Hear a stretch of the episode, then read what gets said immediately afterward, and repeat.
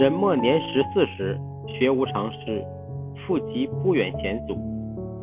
每言人而不学，则何以成？